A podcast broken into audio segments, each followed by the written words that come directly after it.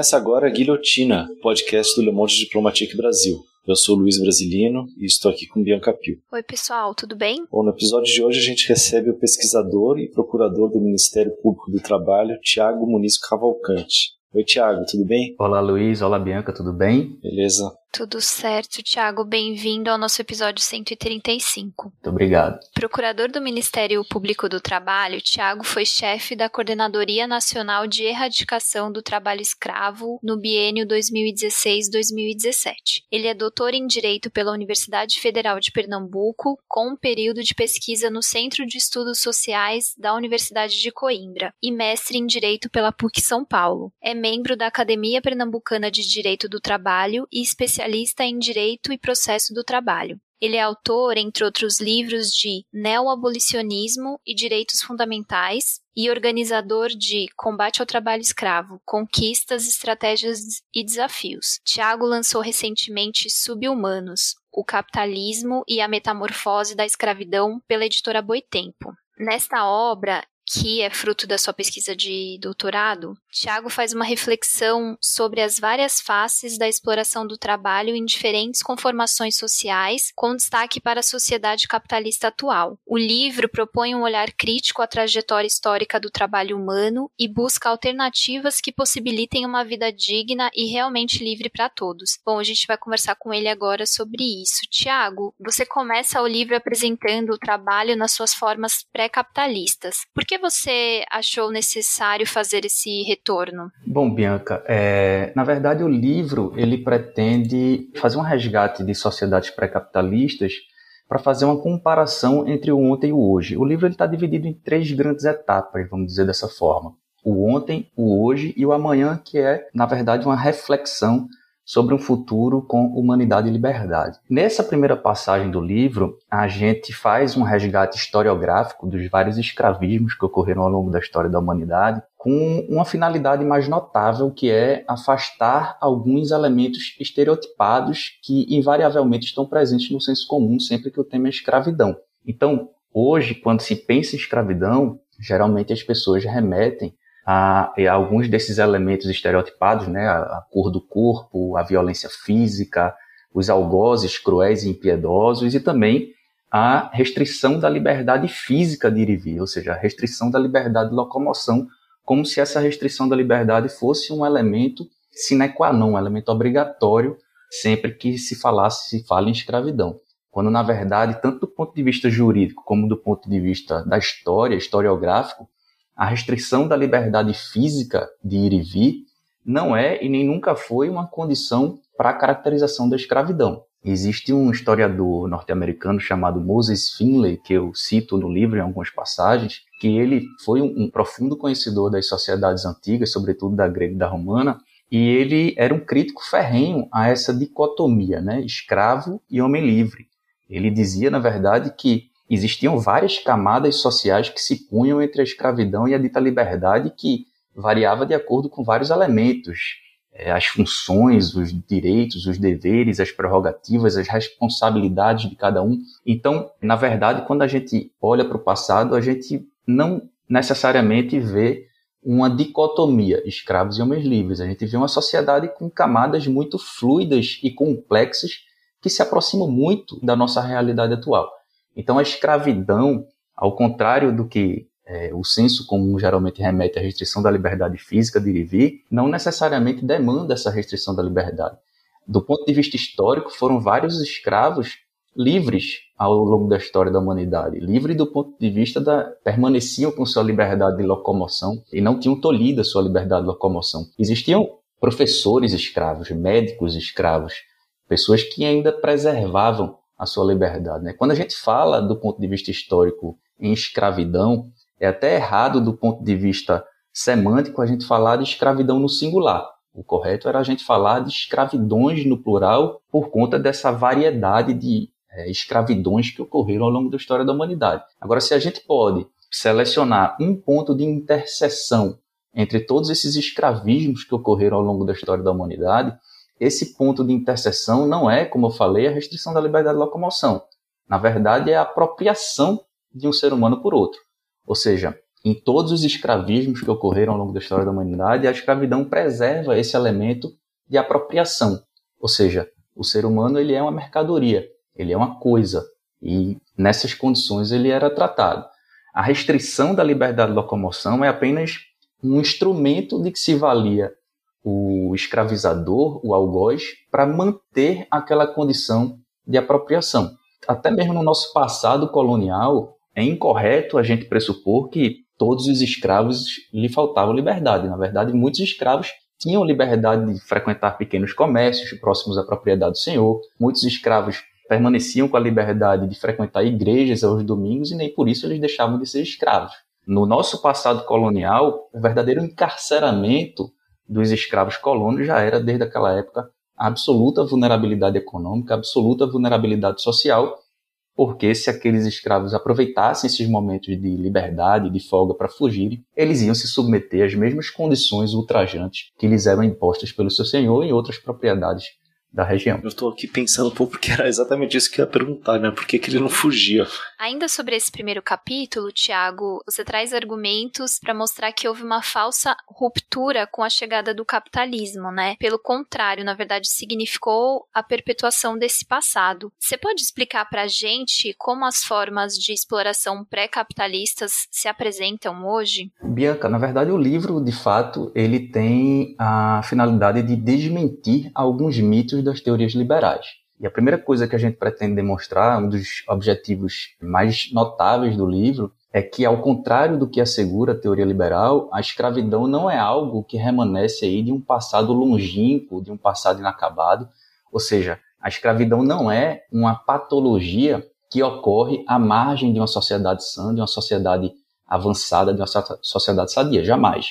Na verdade, o trabalho escravo ele foi incorporado ao sistema de produção capitalista, ele foi ajustado a essa lógica mercadológica capitalista e ele se mantém aí convenientemente integrado ao sistema que é dele dependente. Ou seja, não existe capitalismo sem a exploração da força do trabalho e nunca vai existir capitalismo, pelo menos nessa forma como ele se apresenta atualmente, sem trabalho escravo. Quando a gente fala em, em escravidão, a gente tem que ter em mente que o trabalho escravo ele experimentou o seu ápice, o seu apogeu após as revoluções burguesas, tanto na França como nos Estados Unidos. O pensamento iluminista que deu suporte a essas revoluções, né, foi, foi aquele pensamento Montesquieu, Rousseau, Diderot, é, Benjamin Franklin. Aquele pensamento iluminista era um pensamento escravocrata. Montesquieu e John Locke eles defendiam abertamente a escravidão colonial. E isso é muito sintomático porque representa exatamente esse pensamento burguês que passou a pautar o rumo da história, né? passou a ditar os princípios, os valores e a própria ideologia da sociedade moderna ocidental. Então, um dos objetivos do livro é exatamente mostrar que esse advento da modernidade capitalista não foi capaz de nos trazer aí um local para viver como se esse local fosse um paraíso, como se essa sociedade fosse uma sociedade avançada, como assegura a teoria liberal. A gente passou, na verdade, a experimentar um novo modelo de sociedade, um novo formato de sociabilidade diferente dos anteriores, de modo que a gente passou a viver aí numa sociedade que, ao mesmo tempo que enaltece os direitos humanos, prega exatamente o oposto dos direitos humanos. A gente passou a viver um modelo de, de, sociedade cujo maior objetivo não é a solidariedade, não é a paz social, não é o bem-estar coletivo, é, na verdade, o lucro e a acumulação infinita. A gente passa, portanto, com o alvorecer do capitalismo, a viver um modelo de sociedade onde a igualdade ela é meramente formal, é uma igualdade religiosa, né? todos são, são filhos de Deus, mas onde impera aí uma desigualdade profunda e absoluta entre os homens, uma desigualdade social, uma desigualdade racial, uma desigualdade sexual. A gente passa, portanto, a viver aí um modelo de sociedade onde a propriedade privada é considerada um direito humano universal, consagrado nas mais importantes declarações globais, mas esse novo modelo de sociedade perpetuou exatamente uma dicotomia que caracterizava as sociedades anteriores, que muito embora, como falei, as sociedades eram heterogêneas e complexas nas suas estratificações, havia aí duas classes sociais fundamentais, como diria Marx, que era, se a gente for tomar para a antiguidade, os patrícios e os escravos, e na Idade Média, os servos e os senhores. E na modernidade ocidental, o que se viu foi um mundo dividido entre burguesia e proletariado, com todas as suas complexidades, mas que se perpetua aí uma desigualdade muito grande. Então, a escravidão, a servidão, outras formas de trabalho compulsório, eles foram incorporados à sociedade capitalista e permanecem aí a serviço direto da acumulação do capital. Tiago, segundo esse pensamento burguês aí que você citou, com o fim da escravidão, os trabalhadores passaram a ser chamados de trabalhadores livres, né? Já que eles eram trabalhadores que não se vendiam, né, como pessoas e tal, eles vendiam apenas a sua força de trabalho. Mas no livro você opta pelo, por utilizar o termo semi-livre. Você podia explicar por quê? Claro. Bom, Luiz, na verdade, quando a gente fala em trabalho livre, a gente está diante de, um, de uma expressão ideológica né? Porque o trabalho livre ele não é um trabalho verdadeiramente livre. Quando a gente fala em trabalho livre, a gente está esquecendo que esse trabalho ele é marcantemente caracterizado por restrições da liberdade humana, tanto do ponto de vista do tempo, do corpo, da mente, né? Então, quando a teoria liberal ela fala de trabalho livre como se fosse uma categoria evoluída, né, frente à escravidão e à servidão, na verdade, o trabalho livre ele representa um sistema de exploração da força de trabalho dentro do contexto da dominação de classe. É, na verdade, uma atividade, né, uma, uma função ajustada a essa lógica mercadológica da modernidade capitalista e que é executada sob vigília, sob ameaças, sob punições e sanções. E nesse formato de trabalho mercadoria, em que uma das partes ela perde o domínio do tempo, perde o domínio do corpo, perde o domínio da mente, não existe uma liberdade plena. O trabalhador, ele ou se submete a essa falta de liberdade ou ele perece à míngua. A gente demonstra no livro que essas coerções né, do trabalho subordinado, que é um trabalho não livre, essas coerções elas não são impostas pelo chicote, mas é imposta por uma ideologia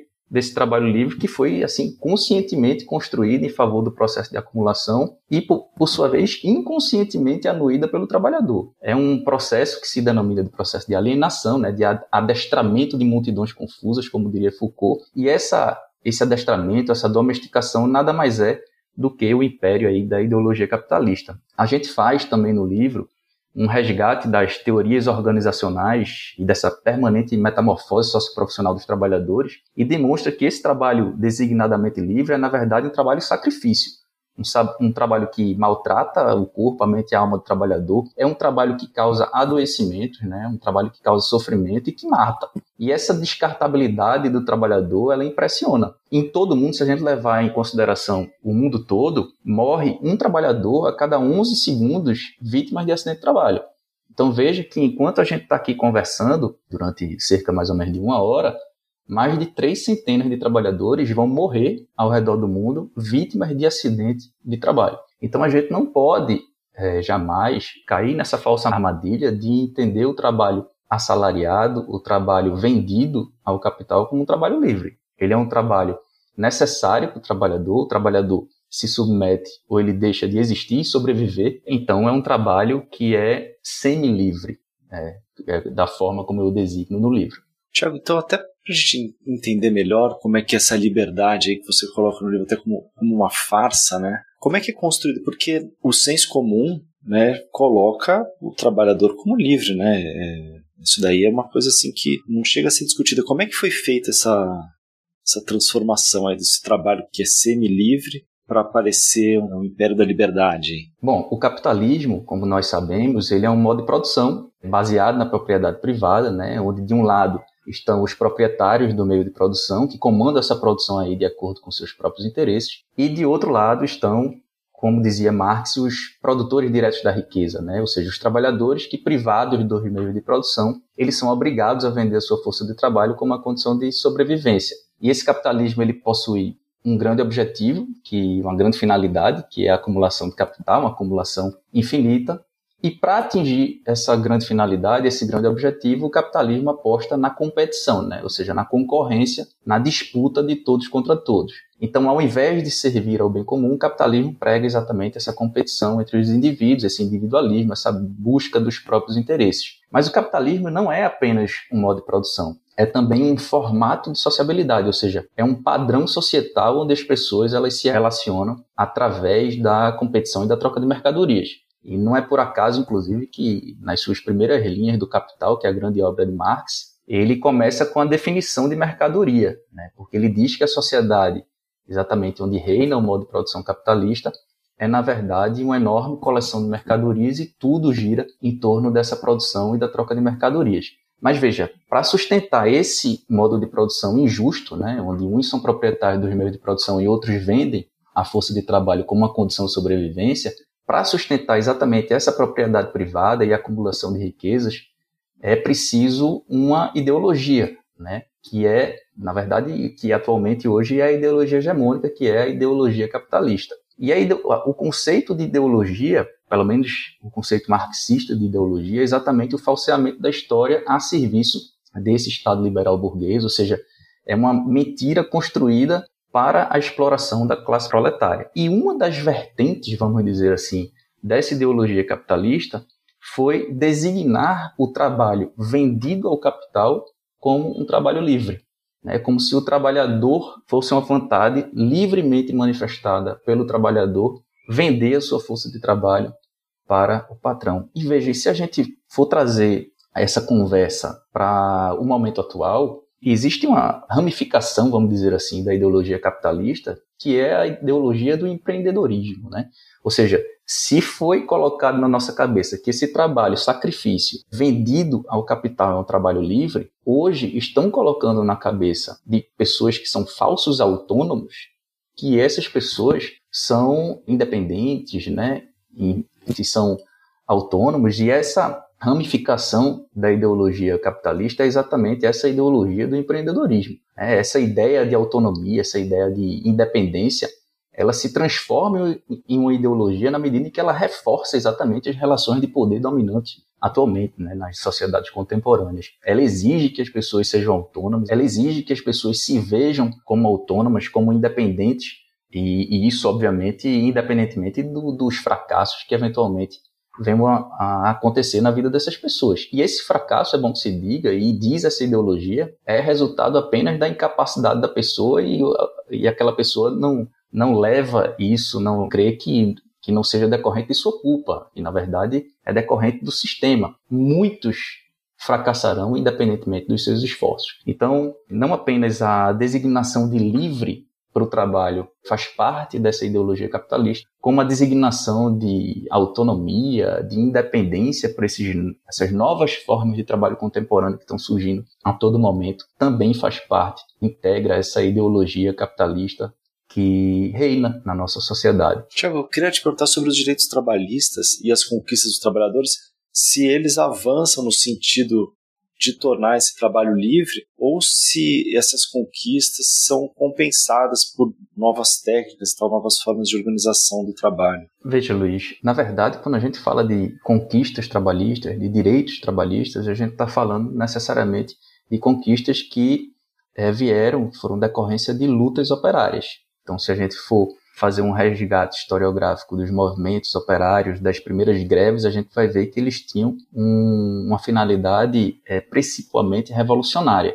E isso foi se perdendo com o passar do tempo para greves que passaram a ter um caráter preponderantemente reformista em detrimento do revolucionário. Eu costumo dizer que o, o trabalho subordinado, o trabalho assalariado, o trabalho sacrifício, ele é um trabalho que serve ao capital, mas quanto mais protegido ele for, melhor, obviamente. Então, hoje, nós estamos tendo, em âmbito global, não apenas no Brasil, mas em âmbito global, um processo de retirada né, de direitos. Então, a gente está caminhando para uma forma de trabalho que continua sendo um trabalho não livre, vendido ao capital, mas um trabalho desprotegido. Então, as conquistas trabalhistas elas são muito importantes e visam a proteger o trabalhador de riscos em relação à segurança, em relação ao bem-estar, em relação a outros direitos sociais que estão invariavelmente relacionados, como saúde, como educação, como moradia. Mas isso, essas conquistas trabalhistas não retiram aquela característica preponderante que é a característica mercadológica, essa conformação mercadológica do trabalho vendido ao capital. Tiago, última questão sobre isso. Existem setores aí da classe trabalhadora que são bem remunerados, né? Que são possuem boas condições de trabalho, então profissionais liberais e ou então você até já falou sobre a questão dos empreendedores individuais e tal. Esses trabalhadores eles não seriam livres? Não, todos aqueles que vendem a sua força de trabalho para o capital são em algum momento ou em alguma fração não livres. Na verdade, quando a gente estuda a classe trabalhadora, a gente está falando de uma classe que tem que é muito complexa e heterogênea, né? E a gente vai ter dentro da classe trabalhadora trabalhadores que têm poucos ou nenhum direitos e trabalhadores que têm uma rentabilidade alta, que têm muitos direitos e que exercem cargos de chefia, de direção, enfim. Agora, Todos esses trabalhadores eles possuem uma característica em comum. São trabalhadores que vendem a sua força de trabalho para o capital e que, em alguma parte, perdem um pouco da sua liberdade. Né? Então, muito embora os trabalhadores que eu designo no livro por trabalhadores semilivres dirigentes eles gozem aí de uma relativa estabilidade profissional, eles conservem um certo grau de autonomia no ato da manifestação da vontade contratual e que não atravessam, vamos dizer assim, riscos excepcionais à sua vida e à sua integridade física, eles também, em alguma medida, abrem mão da sua vida, da sua liberdade, do seu tempo, da sua plena consciência para vender a sua força de trabalho ao capital. Na verdade, Luiz, quando eu faço uma classificação da classe trabalhadora, eu assumo um risco que é o risco da generalização.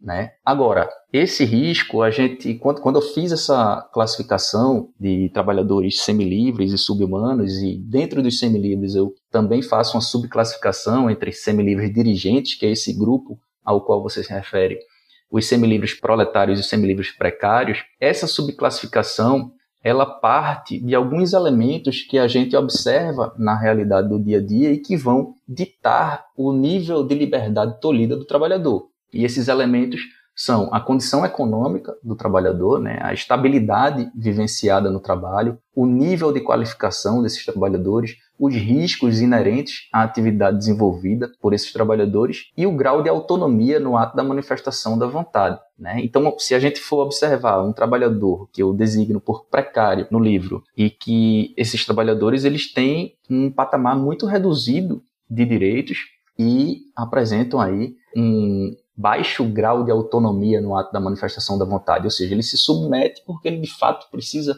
daquilo para sobreviver. Agora, quando a gente sobe essa escada e chega exatamente nessa parte dos trabalhadores semilivre dirigentes, né, que eu designo por semilivre dirigentes, que são trabalhadores pertencentes à classe média, ocupantes de cargos de chefia, de direção, são os profissionais liberais, são inclusive servidores públicos, né? Inclusive pequenos proprietários cuja propriedade não é suficiente para isentar do trabalho. Essa categoria de trabalhadores que, vamos registrar aqui, é uma pequena margem da população mundial, muito embora eles tenham, conservem uma certa liberdade no ambiente de gozo e de usufruto de direitos, ainda assim ele termina perdendo um pouco da liberdade por conta desse trabalho vendido ao capital. Agora, veja, é importante a gente ter em mente que isso paulatinamente vem piorando com o passar do tempo, sobretudo após todas essas novas tecnologias que surgem a todo momento. Né? Então, mesmo esses trabalhadores é, semilivre dirigentes, que são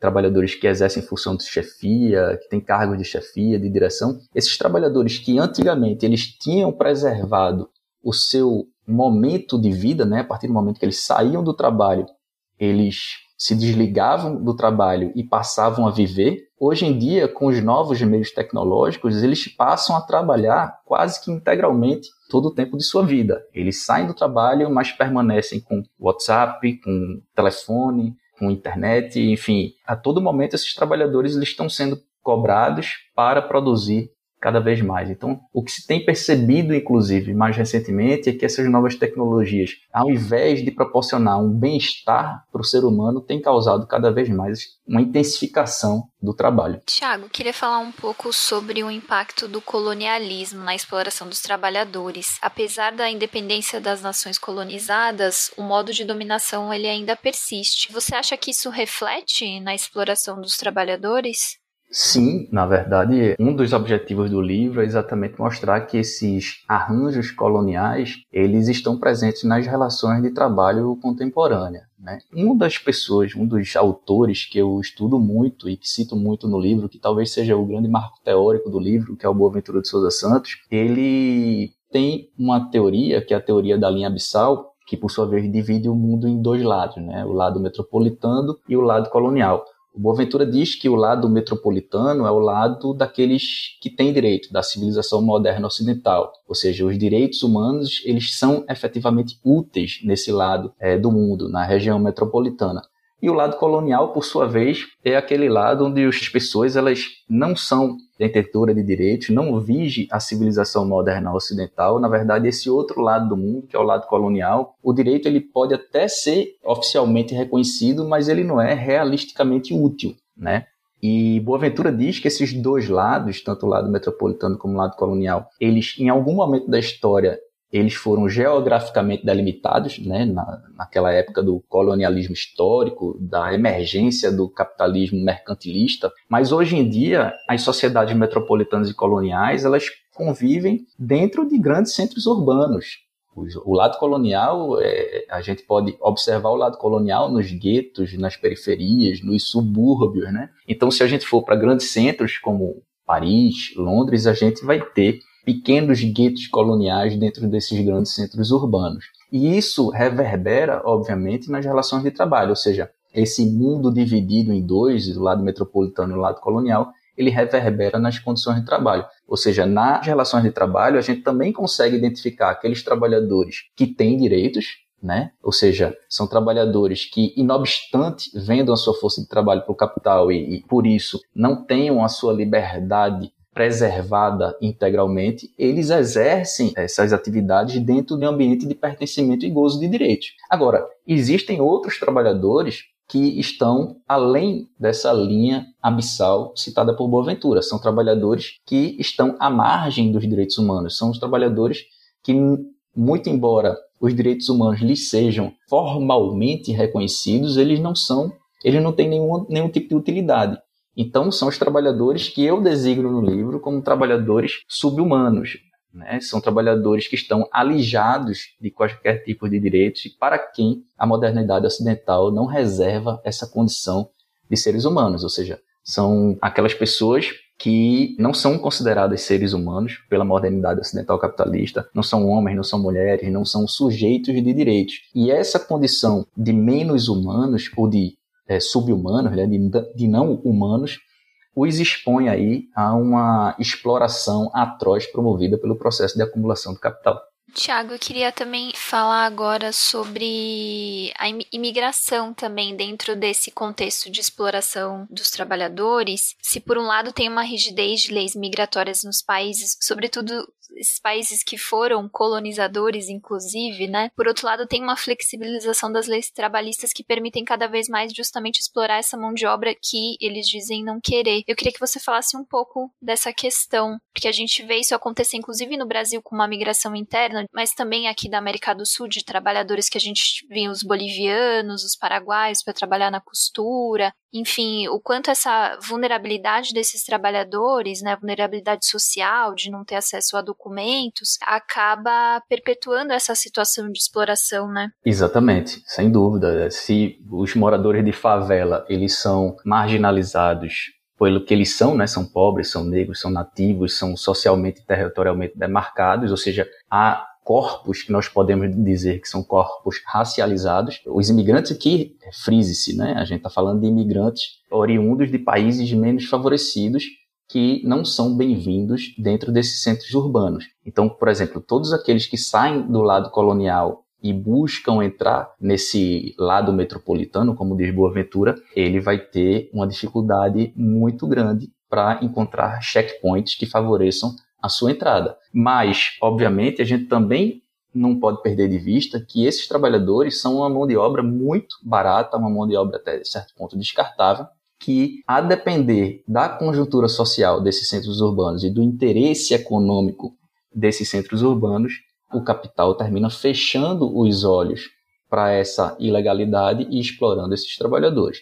Você citou, por exemplo, o caso de trabalhadores oriundos de países vizinhos menos favorecidos que são explorados para fins de trabalho escravo em território brasileiro. Eu exerci a função de coordenador de erradicação do trabalho escravo no estado de São Paulo e eu cansei de resgatar trabalhadores bolivianos explorados assim, para fins de trabalho escravo dentro de centro, dentro de São Paulo, da cidade de São Paulo, que talvez seja, talvez não, que certamente é o maior centro econômico do país e da América Latina, né? Então, a gente, quando a gente fala de trabalho migrante, a gente está falando de um trabalho precarizado, porque é um trabalho de trabalhadores extremamente vulneráveis, vulneráveis em todos os pontos de vista, não apenas do ponto de vista social, mas também cultural, ou seja, são trabalhadores que desconhecem a lei daquele país, são trabalhadores que não falam geralmente a língua daquele local e que se tornam muito mais vulneráveis para fins de exploração do trabalho escravo. Posso só acrescentar uma questão que eu acho que é importante quando a gente está falando desse tipo de trabalho, que muitas vezes as pessoas têm a ilusão que esses trabalhadores e essas trabalhadoras estão costurando para roupas que são vendidas na feirinha da madrugada, né? Aqui no, na 25 de março, São Paulo. Sim, também estão. Mas é importante também acrescentar que eles fazem parte de uma cadeia produtiva de grandes marcas da indústria têxtil, né? Não, sem dúvida. É, na verdade, quando a gente fala do setor de confecções, a gente está falando de um setor, de uma cadeia produtiva que tem, vamos dizer assim, três escalões. Né? O primeiro escalão, que é o escalão de cima, são, sei lá, dezenas de grandes grifes que ditam as regras da produção em toda essa cadeia. Se a gente baixar um pouquinho nessa cadeia, a gente vai para o segundo escalão, que são as confecções, são, sei lá, centenas de confecções que têm Algumas delas têm a sua própria marca, mas outras simplesmente é, produzem para essas grandes grifes que estão na ponta da cadeia. E se a gente descer mais nessa cadeia de produção, a gente vai observar exatamente essas oficinas de costura que produzem toda a sua produção para essas duas camadas superiores, e aí são milhares de oficinas de costura, que obviamente também bastante heterogênea, mas que tem uma característica em comum, que é a falta, a falta não, mas o patamar reduzido de direitos. Quando eu trabalhei em São Paulo, era muito fácil observar onde tinha trabalho escravo. Eu pedia, por exemplo, a, a produção dessas grandes grifes que ficam na ponta da cadeia, que às vezes se autodenomina de varejista, mas que no próprio contrato social mostra que não são apenas varejo, mas que é também faz parte da cadeia de produção e de confecção. E a produção era toda realizada em pequenas oficinas de costura que não tinham trabalhadores registrados, que estavam em nome de imigrantes, ou de, pelo menos de trabalhadores estrangeiros, né, oriundos de, de países de línguas, da língua castelhana, e a partir daí com uma grande produção. Então, é, a gente fazia essas operações de combate ao trabalho escravo nessas oficinas onde havia uma, indícios fortes de trabalho degradado e em muitas ocasiões a gente encontrava de fato trabalhadores produzindo roupas de grandes grifes que vendem a preços exorbitantes e que eram muito mal remunerados e que trabalhavam o dia todo em condições absolutamente ofensivas à sua dignidade, às vezes com criança no colo. Eu cansei de ver trabalhadores com 20, 21 anos que já estavam incapacitados para o trabalho em decorrência da quantidade de trabalho e da forma como o trabalho estava sendo realizado. Tiago, qual que é, a Biana falou sobre a questão da imigração, né? E acho que é um traço de continuidade muito marcante do período atual em relação aos períodos pré-capitalistas é o eurocentrismo, né? E o racismo como elementos que ajudam a construir essa subhumanidade, né? Você podia falar um pouco sobre isso, sobre como é que esses dois elementos trabalham e fortalecem nessa construção do que é humano e do que é subhumano? Sim, na verdade, quando a gente estuda o capitalismo, a história do capitalismo, ela é uma história colonial. O capitalismo surgiu a partir do colonialismo e se desenvolveu a partir do colonialismo. Então, hoje, estudar trabalho escravo, sobretudo trabalho escravo nas Américas, sem o elemento racial, seria um equívoco histórico partida, né? Então, quando a gente fala de capitalismo, a gente tem que ter a noção de que, desde os primórdios do capitalismo, essa divisão do trabalho assalariado e do trabalho escravo, compulsório, servil, teve o elemento raça em sua constituição. Então, aos negros oriundos da África, aos indígenas, foi destinado exatamente à escravidão e outras formas de trabalho compulsório, e aos brancos europeus, inclusive que prestavam serviço nas colônias, foi destinado o trabalho assalariado. Né? Então, esse elemento da raça, esse elemento eurocentrado, ou seja, o, o, eurocentrismo no sentido de que apenas aos brancos europeus era destinado ao trabalho assalariado, ele está na formação do próprio capitalismo. E isso se perpetua até os dias atuais, não apenas por uma condição racial, mas também por uma condição racial e uma condição econômica. Ou seja, os elementos econômicos, é, de capital e de raça, eles estão entrelaçados atualmente. Obviamente, hoje, grande parte dos trabalhadores resgatados de condições análogas de escravo são trabalhadores pretos e pardos. Né? Cerca de quase 80% dos trabalhadores que atualmente se submetem ao trabalho que se denomina trabalho análogo de escravo, que é a escravidão contemporânea, são trabalhadores pretos e pardos, e isso decorre exatamente dessa estrutura racial que fez parte da formação do capitalismo, fez parte da nossa história, que se perpetua até os dias atuais. E aí o esse trabalhador subhumanizado aí e a escravidão contemporânea, eles são é a, é a mesma coisa ou a escravidão contemporânea é um tipo específico de trabalho subhumanizado? Veja, quando a gente estuda a escravidão contemporânea, a gente tem que ter em mente que a escravidão contemporânea para o direito, ela está prevista nas leis. Né? Então, para a lei brasileira, o trabalho escravo contemporâneo é aquele trabalho forçado, o trabalho em condições degradantes, é o trabalho em jornadas exaustivas e é o trabalho com restrição de locomoção em razão de dívidas. Essa é a definição de trabalho escravo contemporâneo para o ordenamento jurídico brasileiro. Se a gente for para outro país, a gente vai ter possivelmente uma outra definição de trabalho escravo e de escravidão para fins jurídicos, vamos dizer dessa forma. Eu, quando falo de escravidão no livro, eu estou falando de uma escravidão tanto do ponto de vista jurídico, mas também do ponto de vista histórico. Eu amplio um pouco a concepção do que é escravidão, isso em, comparativamente em relação ao ordenamento jurídico brasileiro, para colocar outras figuras que eu também entendo que estejam aí submetidas a a escravidão, né, a designação de escravidão. Agora, quando eu falo de trabalhadores subhumanos no livro, eu não falo apenas de trabalhadores escravizados. Eu estou falando de todos aqueles trabalhadores que estão abaixo do recorte dessa linha abissal e que não são considerados humanos pelo capitalismo. Então, hoje a gente tem aí trabalhadores que, muito embora não estejam é, abrangidos, vamos dizer assim, pelo artigo 149 do Código Penal, que é aquele que define a escravidão contemporânea, a gente tem trabalhadores absolutamente descartáveis e que simplesmente não encontram trabalho. Então hoje nós temos trabalhadores subhumanos que são trabalhadores que não trabalham, né? São desempregados, são trabalhadores que às vezes fazem um bico na esquina e que se autoexploram em condições abusivas para sobreviver, né? Então o trabalhador subhumano, ele, a gente pode dizer que não é apenas o trabalhador escravizado para fins do ordenamento jurídico brasileiro, mas é um trabalhador que está em situação escravizável, vamos dizer assim.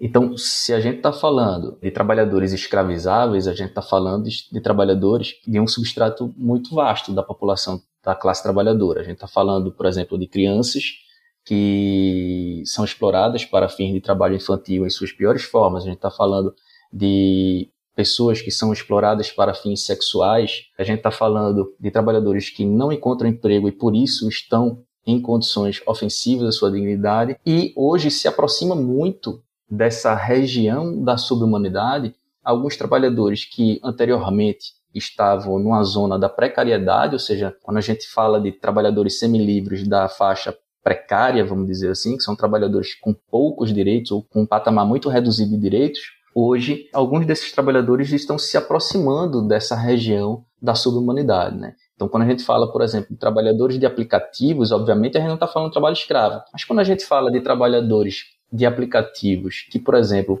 entregam mercadorias de bicicleta, que pedalam dezenas de quilômetros todos os dias, que não tem força física sequer para voltar para casa ao final do dia, que não tem nenhum direito, ou seja, são trabalhadores que trabalham sem décimo terceiro, sem férias, sem texto constitucional, sem direito à jornada de trabalho, que talvez seja, talvez não, que é, é a primeira norma do direito do trabalho, foi exatamente a limitação da jornada diária de trabalho. São trabalhadores que não têm instalações sanitárias, direito à instalação sanitária, direito a local para descansar, que às vezes estão, como a própria capa do livro mostra, exaustos e com a cabeça dentro de uma caixa no meio da praça pública. Né? Então, assim, são trabalhadores num patamar muito, muito, muito reduzido de direitos que os coloca numa situação limítrofe entre a precariedade e a subhumanidade. Então são trabalhadores que hoje, eu não tenho dúvida de que grande uma parte desses trabalhadores já saiu dessa região da proteção e foi para a região da precarização e hoje estão descendo dessa região da precarização para uma região que a gente já pode chamar de região da escravidão. Perfeito, Tiago. Agora eu queria te perguntar sobre a questão específica do trabalho escravo, né? Trabalho escravo contemporâneo, para a gente entender também melhor como é que é essa categoria. Você falou, acho que agora na resposta anterior, o trabalho infantil, né? E sexual também, acho que se enquadram como trabalhos escravos, mas tem outras categorias. É, veja só, para fins do ordenamento jurídico brasileiro e do ponto de vista também da Organização Internacional do Trabalho, o trabalho infantil em suas piores formas por si só não é trabalho escravo contemporâneo, certo? Eu coloco esses trabalhadores como trabalhadores escravizados no livro, mas é uma linguagem, uma leitura além dessa leitura do direito, essa leitura dogmática, essa leitura que leva em consideração o ordenamento jurídico brasileiro, tá? Hoje, existem quatro formas, vamos dizer assim, de escravização à luz do ordenamento jurídico brasileiro. É o trabalho forçado, o trabalho em condições degradantes de trabalho, o trabalho em jornadas exaustivas e o trabalho com restrição de locomoção em razão de dívidas, que é a famosa servidão por dívidas. O trabalho forçado é aquele para o qual o trabalhador não se ofereceu de espontânea vontade ou aquele do qual o trabalhador não consegue se desvincular de espontânea vontade, ou seja, ele leva esse elemento de espontaneidade, esse elemento da vontade do trabalhador em consideração. A restrição de locomoção em razão de dívidas, por si só, o nome já, já dá uma boa definição do que é, ou seja, é aquele trabalhador que contrai dívidas impagáveis com seu empregador e não consegue se desvincular daquele contrato de trabalho, daquele trabalho. As condições degradantes de trabalho, que são condições absolutamente aviltantes de trabalho e que se expressam mais das vezes através de, do, do, trabalhador ser tratado como se fosse um animal, né? Eu cansei de ver aí, quando eu faço essas forças-tarefas de combate ao trabalho escravo, trabalhadores que dormem com porcos, que dormem com, va com vaca, com os animais, trabalhadores que dividem, inclusive, o alimento e a bebida com esses animais, são trabalhadores que, ou seja, não são tratados como seres humanos, mas como bichos, como animais de tração na produção aí de riquezas econômicas. E a quarta categoria, a quarta forma de escravização é exatamente as jornadas exaustivas. E quando a gente fala de jornada exaustiva, é bom a gente ter em mente que jornada exaustiva não é jornada prolongada. A jornada exaustiva é muito mais do que a jornada prolongada. Ela demanda, na verdade, a análise do tempo de trabalho, mas também aliado ao ritmo, à frequência, ao desgaste a natureza daquele trabalho desenvolvido, as próprias condições de execução e também a própria fisiologia do trabalhador. Então é muito mais improvável, para não dizer impossível, vamos dizer dessa forma, é, caracterizar a jornada exaustiva de um advogado que exerce a sua profissão dentro de um ambiente refrigerado e é muito mais fácil caracterizar a jornada exaustiva de um cortador de cana, por exemplo, né, que trabalha aí com condições penosas, que trabalha a céu aberto, que realiza milhares de movimentos repetitivos com indumentárias pesadas, que carrega toneladas de cana-de-açúcar diariamente. Então, a jornada exaustiva ela pode ser definida como aquela jornada que, de tão intensa, mas tão intensa, ela não permite a recomposição das energias de trabalho até o dia seguinte, e isso vai minando o trabalhador, isso vai fatigando o trabalhador, podendo inclusive levá-lo ao adoecimento e até mesmo à morte. Tiago, o neoliberalismo trouxe esse cenário de perda de capacidade do Estado de regular o emprego e o trabalho, né? E normalmente com uma pressão que, sob o argumento de que vai gerar mais emprego, enfim, essa desregulação. Mas o que a gente tem visto, na verdade, é só o aumento da precarização do trabalho, né? Queria que você comentasse esses dois pontos, né? Como eles se entrelaçam. É, na verdade, quando a gente fala dos tempos atuais, a gente está falando de tempos de desemprego, de desregulação e de precarização do trabalho humano, né? E essa nova tônica global, vamos dizer assim, ela faz crescer o número de trabalhadores que são transportados dessa semi-liberdade, como fala no livro, para zonas fronteiriças aí da subhumanidade, que são vítimas das mais recentes imposição do capital, dessas vigentes transformações do sistema capitalista que faz surgir a, é, novas formas de trabalho e renda marcadas aí pela flexibilidade, pela baixa remuneração, pela ausência de direitos, né? E então nesse contexto de intensificação da desigualdade surgem novas favelas, novos cortiços, novas senzalas e novos trabalhadores que nós designamos de subhumanos. Só para você ter uma, uma noção, Bianca, no período compreendido entre 2010 e 2014, 110 países fizeram reformas em sua legislação trabalhista. Né? E a grande maioria desses países que fizeram reformas em sua legislação trabalhista foram reformas flexibilizantes, reformas para retirar direitos. Né? E a gente aqui no, no, país, a gente, muito embora algumas reformas ocorreram antes de 2016, mas 2016 é um marco muito, um marco temporal muito significativo para a intensificação desse neoliberalismo brasileiro. Né? Ou seja, a gente sai de um neoliberalismo social-democrata, vamos dizer dessa forma, e entra no neoliberalismo primitivo, né, a partir de 2016, que a, todo momento tem reformas trabalhistas e destruição de direitos sociais a todo momento. Então, o que a gente tem visto, não apenas no Brasil, mas em âmbito global, é que essas linhas que separam os trabalhadores semilivres, né, tanto os dirigentes, proletários e precários, como eu falo no livro, dos trabalhadores subhumanos, essas linhas elas estão se movendo para cima, né? As faixas superiores elas estão sendo contraídas e essas camadas de baixo elas vão se expandindo cada vez mais. E eu não tenho dúvida de que é um desafio que nós vamos ter que nos deparar agora, que é como retomar a reconquista de direitos. Né? Eu acho que isso é uma pauta muito importante que a gente deve retomar na classe política, sobretudo na classe política brasileira nos próximos anos. Tiago, bom, antes da gente falar como retomar esses direitos, queria te perguntar sobre como que o direito né, atua para legitimar essa linha abissal que você coloca, né, e essa, essa falta de liberdade e humanidade.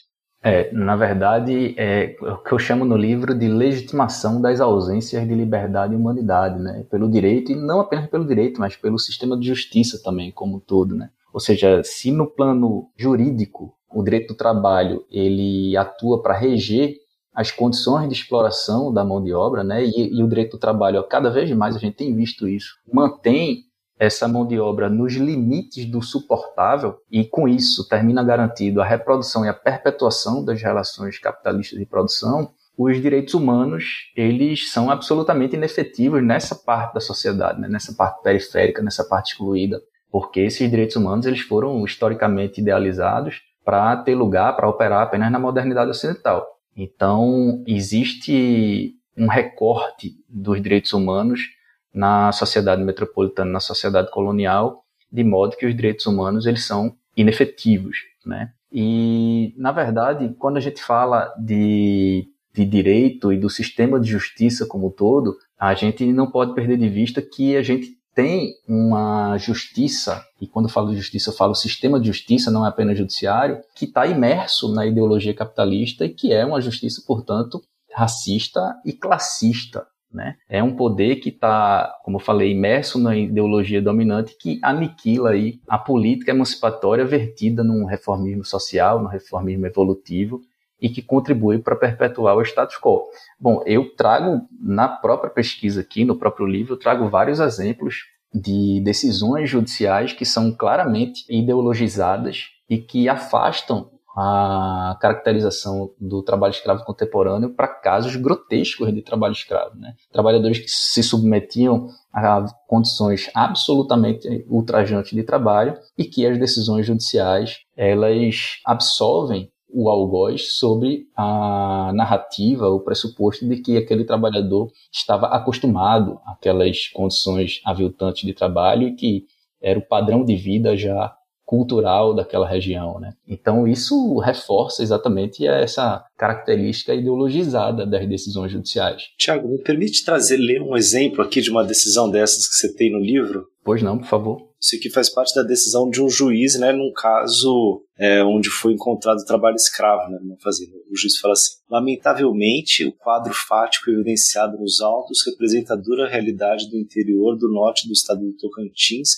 e do sul do Pará. Miséria, analfabetismo, trabalhadores rurais à margem das leis trabalhistas. Basta ver fotografias de suas residências para se concluir que não houve redução de direitos. Na verdade, nenhum sequer o Estado lhes deu, as condições de trabalho na fazenda são só uma face do contexto da pobreza extrema em que vivem os moradores do Bico do Papagaio em Tocantins. É bem isso que você estava falando, né, Tiago? E se você me permite complementar, veja só, isso o juiz deixa muito claro que uma parte da população pode ser escravizável, né? Porque se ele diz que o empregador não pode ser condenado por trabalho escravo, porque aquele empregado, ou seja, aquela, aquela pessoa vítima da escravidão contemporânea, ela já não tinha nenhum direito e o empregador, por sua vez, pode explorá-lo sem direitos, ele está dizendo que a única camada da população que pode ser vítima do trabalho escravo contemporâneo são aqueles que têm direitos, ou seja, aqueles que estão na parte metropolitana né, da, da população. Então, ou seja, os ricos e a classe média podem serem indenizados para fins de trabalho escravo contemporâneo, mas aquele trabalhador que é pobre, que não tem direitos, que já tem uma vida difícil e que é explorado para fins de trabalho escravo sem direitos, esse trabalhador ele simplesmente não é vítima do trabalho escravo. Essa decisão diz isso. Então a gente está basicamente diante de uma realidade aristotélica né, de trabalho escravo, como se uns nascessem para serem explorados e escravizados e outros nascessem para não serem explorados e escravizados.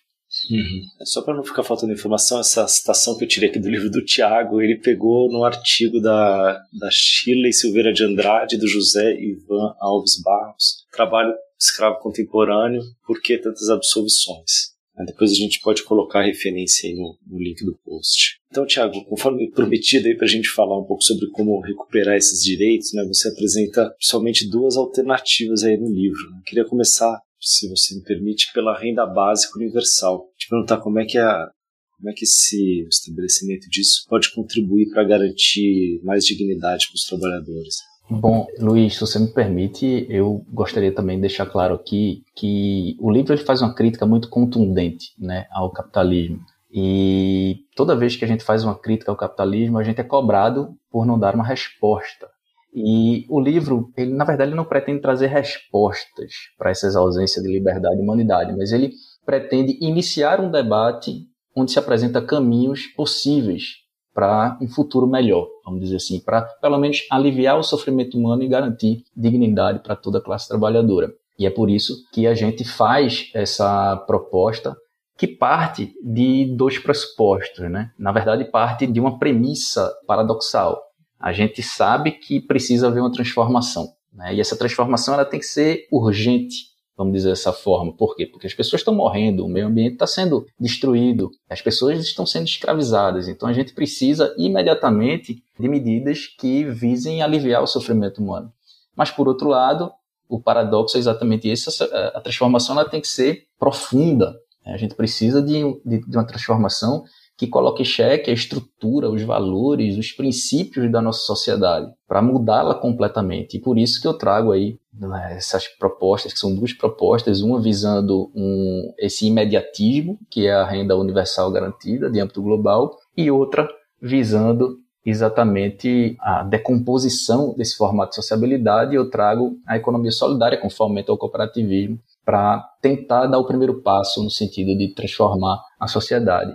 E a renda universal de âmbito global, ela é uma medida premente, é uma medida urgente, inclusive hoje, né, esse livro foi escrito, ah, ele saiu agora, ele já havia sido escrito, eu tive que atualizá-lo, exatamente porque a gente cada vez mais vê que a renda universal ela é uma medida para ontem. Né? Hoje a gente está vendo que trabalhadores desprotegidos no momento de pandemia ficaram sem nada. Então a gente precisa pensar imediatamente numa renda que garanta um mínimo de liberdade, civilidade e humanidade à classe trabalhadora, né? E então por isso que eu digo que a, a renda universal ela é, vamos dizer assim, o primeiro passo a ser dado para viabilizar em âmbito global uma promoção da inclusão social, uma, na verdade uma distribuição de riquezas e uma existência digna, minimamente digna para a classe trabalhadora.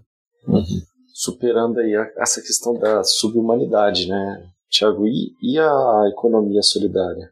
Veja, Luiz, quando a gente propõe a renda universal, como você mencionou, a gente está visando imediatamente favorecer essa camada mais vulnerável da classe trabalhadora, que são o que nós chamamos no livro de trabalhadores subhumanos. Né? Agora, quando a gente visa, quando a gente pretende garantir liberdade aos trabalhadores e, portanto, favorecer aos trabalhadores semilivres, a gente precisa de transformações mais profundas. Então, por isso que a gente apresenta a economia solidária o fomento ao cooperativismo como esse ponto de partida para transformar à sociedade. Ou seja, se a renda universal ela é uma medida capaz de aliviar o sofrimento dos trabalhadores a curto prazo, especialmente dos subhumanos, a economia solidária é uma solução de longo prazo, né, que favoreceria, no caso, os trabalhadores semilivres e garantiria, sim, um mínimo de liberdade para esses trabalhadores. O cooperativismo ele tem princípios, ele, ele tem valores que são radicalmente diferentes dos princípios capitalistas. E eu,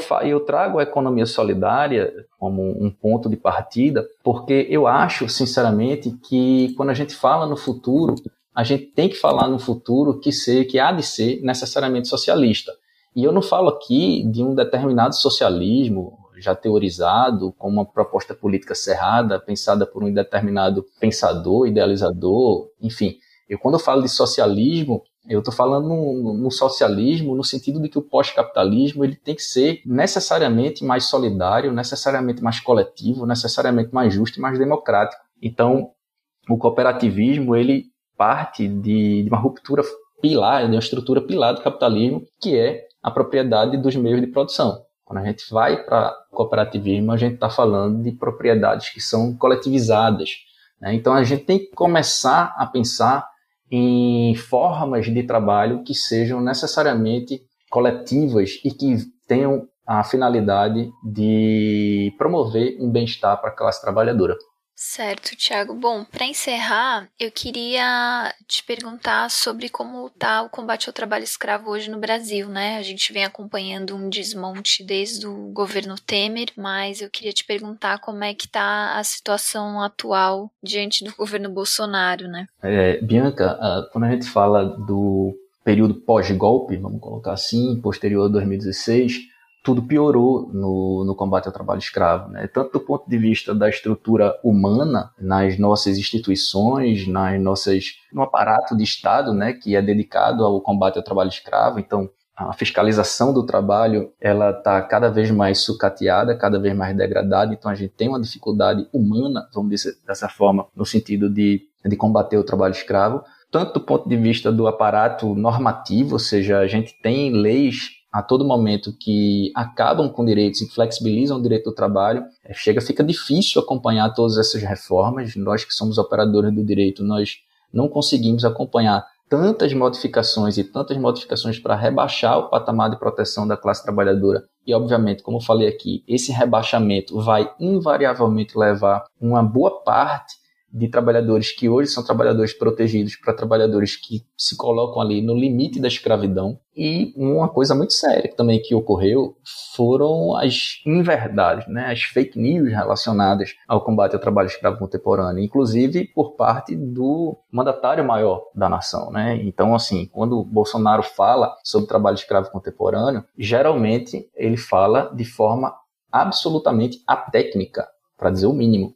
Né? Então, nós que somos operadores de Estado, que visamos a, a, combater o trabalho escravo, que estamos imersos nessa luta de combate ao trabalho escravo, a gente tem que, ao tempo todo, desmentir determinadas informações que são propagadas em relação, inclusive, ao conceito de trabalho escravo contemporâneo. Né? Então, assim, sob todos os pontos de vista, a gente vem tendo dificuldades cada vez mais crescentes no sentido de enfrentar o trabalho escravo e garantir um mínimo de dignidade aos trabalhadores. Você imagina que a, uma organização não governamental chamada Walk Free Foundation estima que hoje nós tenhamos no Brasil 150 mil trabalhadores e em 20 anos a gente resgatou 50 mil. Ou seja, a gente precisa de muito avanço para amenizar essa chaga do trabalho escravo no Brasil. E o que a gente tem visto é exatamente o caminho oposto, né? Um caminho aí de, de fake news, de diminuição de direitos, um caminho no sentido de, de ser conivente com a exploração e com a opressão e não de dar as mãos aos órgãos fiscalizadores. É, e com o aumento da, da pobreza né, e da desigualdade, as condições para esse tipo de trabalho aumentar estão dadas. Né? Sim, é, é, eu me referi exclusivamente ao enfrentamento do ponto de vista repressivo, mas, obviamente, o aspecto social, o aumento da desigualdade social, o aumento da fome no Brasil hoje, mais de 40% da população brasileira sofre algum tipo de insegurança alimentar. Então, observe que essa precarização nas condições de vida no padrão de vida da, da classe trabalhadora a torna muito mais vulnerável à submissão a condições ultrajantes de trabalho, né? Não apenas nos rincões do nosso país, né? Não apenas em âmbito rural, mas também em âmbito urbano. Veja que está cada vez mais eclodindo notícias de empregadas domésticas que estão sendo é, submetidas a condições de trabalho escravo contemporâneo. Esse exemplo mesmo que eu pensei, né? A pessoa falando assim, olha só, eu estou dando comida, né? Casa, tudo para a pessoa. Né? É complicado, Thiago. É, valeu demais aí pela, pela conversa, foi muito bacana. Ô Luiz, eu que agradeço você e a Bianca pelo espaço, por essa conversa, agradeço imensamente, espero que tenha sido proveitosa. Foi excelente, Thiago. Super obrigada pelo seu tempo para conversar com a gente, foi muito bacana. E Luiz, só para lembrar que quem quiser comprar o livro do Thiago, o Subhumanos, o Capitalismo e a Metamorfose da Escravidão, pode usar o nosso link da Boitempo. A gente vai deixar na descrição do episódio. Maravilha. Então é isso. Quem quiser falar com a gente, né? Não, vamos lá, mandar sugestões, críticas. Elogios, ideias. Tamo aí. guilhotina.diplomatic.org.br É isso. Até semana que vem. Valeu, gente.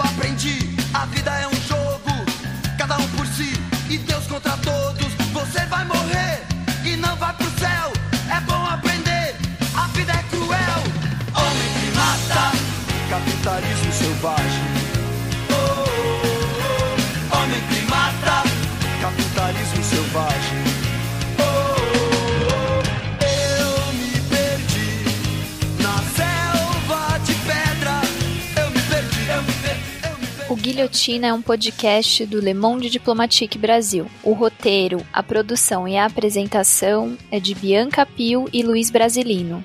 Edição de Domênica Mendes. Apoio técnico Central 3.